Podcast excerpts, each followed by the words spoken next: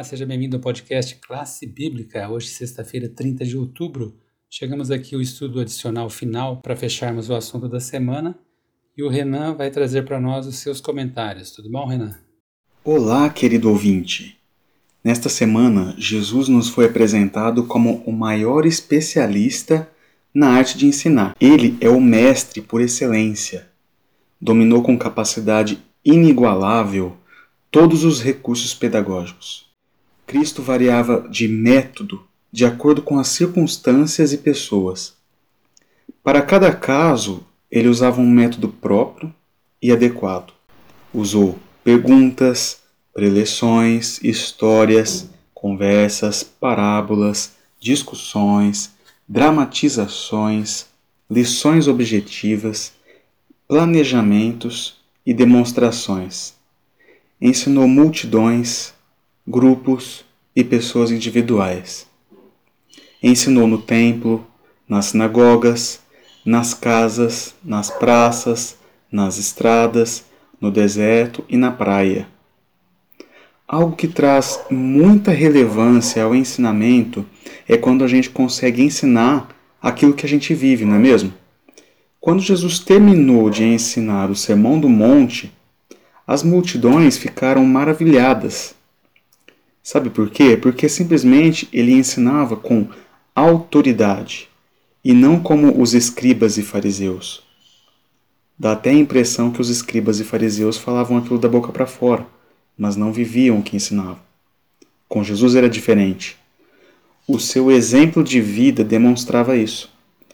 Jesus é o mestre por excelência porque ensinou as verdades eternas e ele era, é e será essa própria verdade. Jesus é o mestre por excelência porque foi o exemplo vivo de seus ensinamentos. E aqui eu faço menção a alguns trechos do texto que nos foi apresentado no estudo de hoje.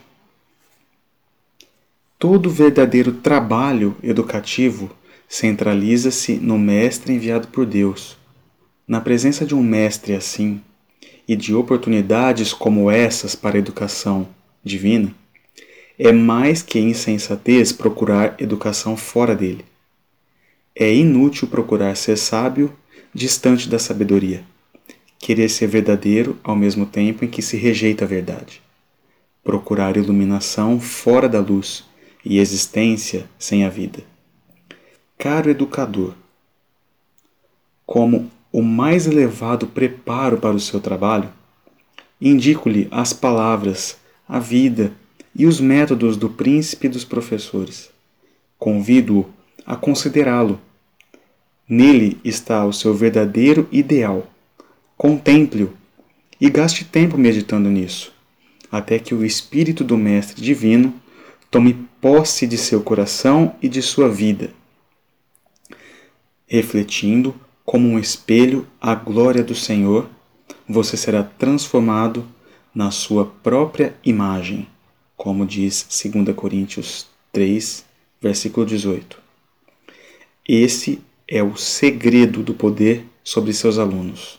Reflita Jesus. Um ótimo fim de semana para você.